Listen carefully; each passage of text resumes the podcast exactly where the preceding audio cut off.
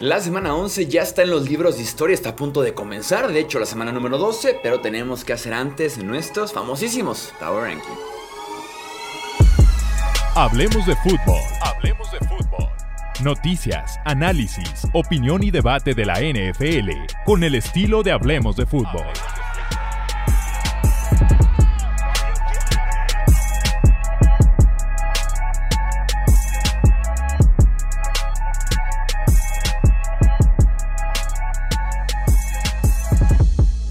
Amigos? ¿Cómo están? Bienvenidos a un episodio más del podcast de Hablemos de Fútbol. Yo soy Jesús Sánchez. Un placer estar aquí para poder hacer los Power Rankings de semana 12. Ya está muy cerca de que arranque con Thanksgiving la semana número 12. Estaba en la Ciudad de México. No tengo obviamente un estudio en el departamento de allá. Así que no puedo hacer eh, Power Rankings, videos y demás. Así que por eso estamos un día tarde haciendo Power Rankings. Pero no quería dejar pasar la oportunidad de poder eh, hacer eh, estos Power Rankings. Esta vez fue por trabajo, fue por NFL, no fue un viaje de placer y por eso voy tarde, así que tengan paciencia conmigo, gente. Vamos pues de una vez por todas. En el puesto número 32 vamos a colocar a los Houston Texans que repiten semana tras semana tras semana con este puesto. Davis Mills oficialmente ya, bueno, no oficialmente, pero va a ser mandado a la banca según reportes. Yo mismo defendía a Mills durante el off-season, decía que una buena temporada y se puede ganar la chance de volver a ser el coreback de Houston, reforzados en varias áreas y demás, pero después de la temporada tan decepcionante, tan mala que ha tenido, eh, pues obviamente Mills no es el futuro y van a ir por coreback más adelante cuando llegue el draft seguramente. En el 31 los Panthers, Sam Darnold va al ruedo, yo les dije, en algún punto vamos a ver a Sam Darnold, ya vamos a verlo en esta semana y suena increíble, pero pudiera ser el mejor de los corebacks, ¿no? O sea, en el tema de fantasy, en el tema de cómo mejora los tipos que están alrededor de él, sobre todo a DJ Moore, es como un gracias que regresa Sam Darnold, lo cual suena increíble y lo cual te habla más de Mayfield, PJ Walker y compañía que de Sam Darnold. En el puesto número 30 los Jaguars tuvieron semana de descanso. En el 29 y vean nada más, el campeón de la NFL en el puesto 29. Wow, va para ser el peor campeón que hemos tenido en un muy buen rato en la NFL. Matthew Stafford no juega este domingo por estar en protocolo de conmociones y también por lesión en el cuello. Incluso eh, Sean McVay reveló que Stafford tenía entumidas las piernas por momentos, entonces eh, este equipo es para que ya doble la página, la rompa y pase al siguiente año. De verdad, esta temporada se acabó para los Rams. No tiene sentido alguno ni que regrese Cooper Cup y a este punto de que ni vuelva a jugar Matthew Stafford o por lo menos más adelante en la temporada. ¿eh? En el puesto número 28 pondremos aquí a los Denver Broncos. Eh, otro equipo que queda decepción, ¿no? Melvin Gordon se fue de Denver finalmente. Gran noticia, pero se fue demasiado, demasiado tarde. Duró mucho más de lo que debió haber durado ese experimento de Melvin Gordon en Denver. En el 27, los Raiders de Las Vegas. No está nada fino Derek Carr. No está nada, nada fino con todo y el touchdown en tiempo extra, el pase largo y demás, no está nada, nada fino. En el puesto 26 pondremos a los Indianapolis Colts, nuevamente superando expectativas, compitiendo, eh, llegando literalmente hasta los últimos segundos en contra de Filadelfia. En el 25 pondremos a los Cleveland Browns, cuando el juego terrestre no va, que fue el caso con Cleveland.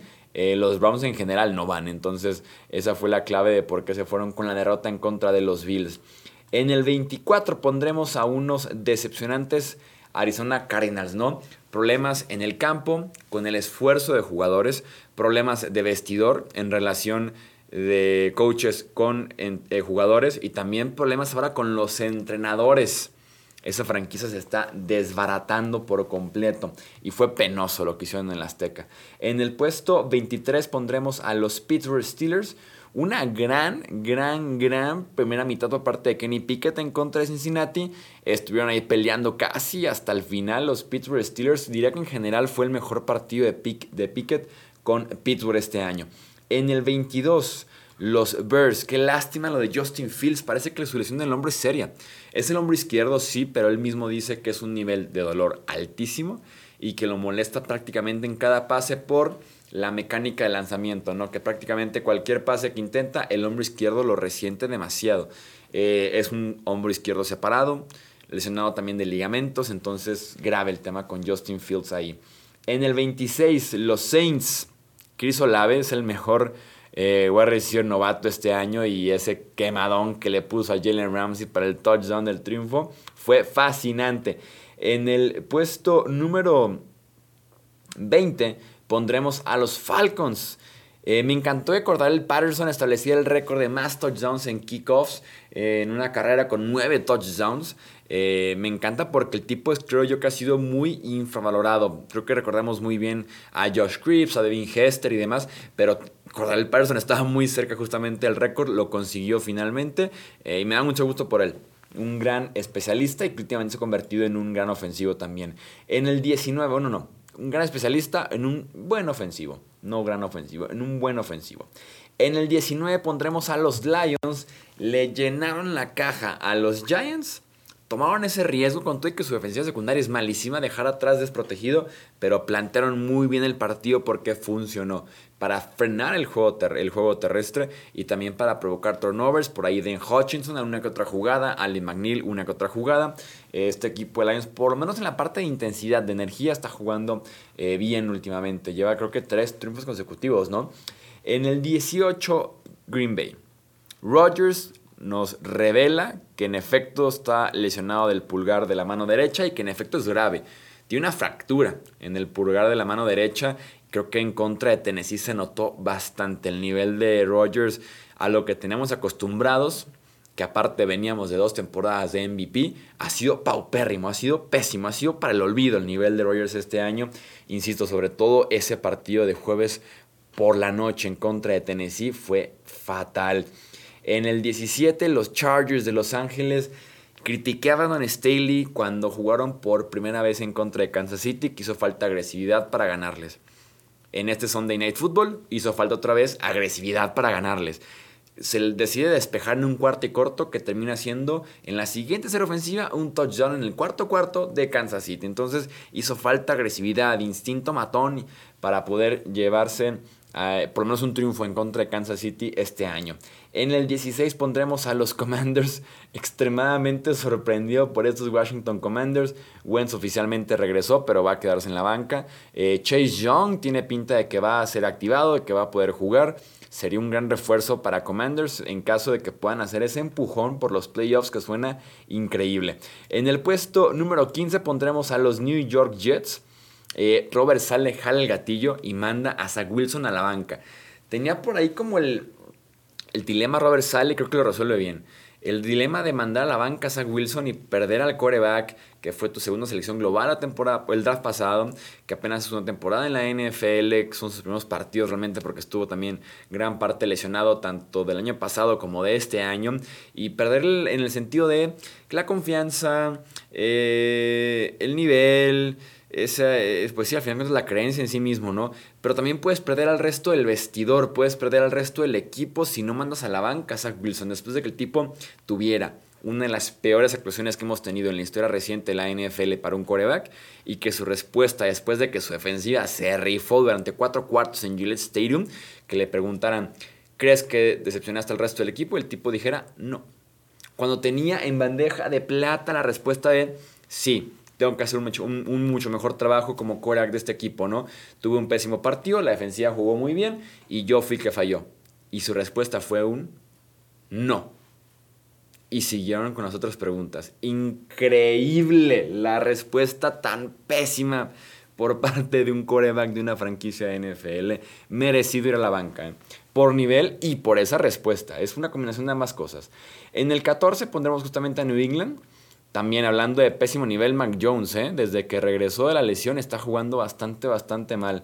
En el 13 dejaremos aquí a los New York Football Giants. Sí, quitaron del plan de juego a Saquon Barkley y en ese momento vinieron las entregas de balón, lo cual no había sido característico de este equipo en Nueva York que Daniel Jones tenía desde la semana 3 sin lanzar intercepción, así que fue un partido eh, en el que fueron sorprendidos de alguna forma. Vamos a dejarlos en el puesto 13. En el 12 pondremos a Seahawks, que tuvieron semana de descanso. En el 11 a Cincinnati viene ya Jamar Chase. No juega desde la semana 7 lesionado de la cadera, pero viene ya eh, la, intención por lo menos de que Jamar Chase regrese en semana 12. Tenemos también a Tampa Bay en el 10, que tuvo semana de descanso. En el 9 Baltimore hay que monitorear la lesión en la cadera que tiene eh, Lamar Jackson. No va a entrenar, va a estar jugando limitado. Así que echémosle un ojo a esa cadera de Lamar. En el 8 Tennessee, semana corta de visita en Lambeau Field y montaron series ofensivas largas, sostenidas, con creatividad ofensiva y con Derrick Henry siendo nuevamente la clave de ese equipo. Me encantó el triunfo de Tennessee en el Thursday Night Football. En el 7 pondremos a los Vikings. Todo salió mal para Vikings en contra de Cowboys. ¿eh? Todo, todo salió mal. Récord de 8-2, pero con diferencial de puntos negativos hace dudar por lo menos del récord de Vikings, ¿no? Pero insisto, yo me quedo con que esa paliza fue el granito. ¿Cómo va? ¿El frijol en el arroz? ¿La piedrita en los frijoles? ¿La perita en el arroz? ¿La mosca en la pared? Debe haber por lo menos uno de estos dicho que sí dije bien. Eh, porque ese, ese no es el equipo de Vikings el equipo de Vikings real sí protege bien, juega buena defensiva, su pass rush, defensiva secundaria, Peterson y demás, y salió todo mal en contra de Cowboys. En el puesto 6 pondremos aquí a los Buffalo Bills. No fue sencilla la semana que tuvieron. El tema de la tormenta de nieve, el poder salir de Búfalo, el reprogramar el partido, la incertidumbre, dejar a tu familia en plena tormenta de nieve, pocos entrenamientos y demás.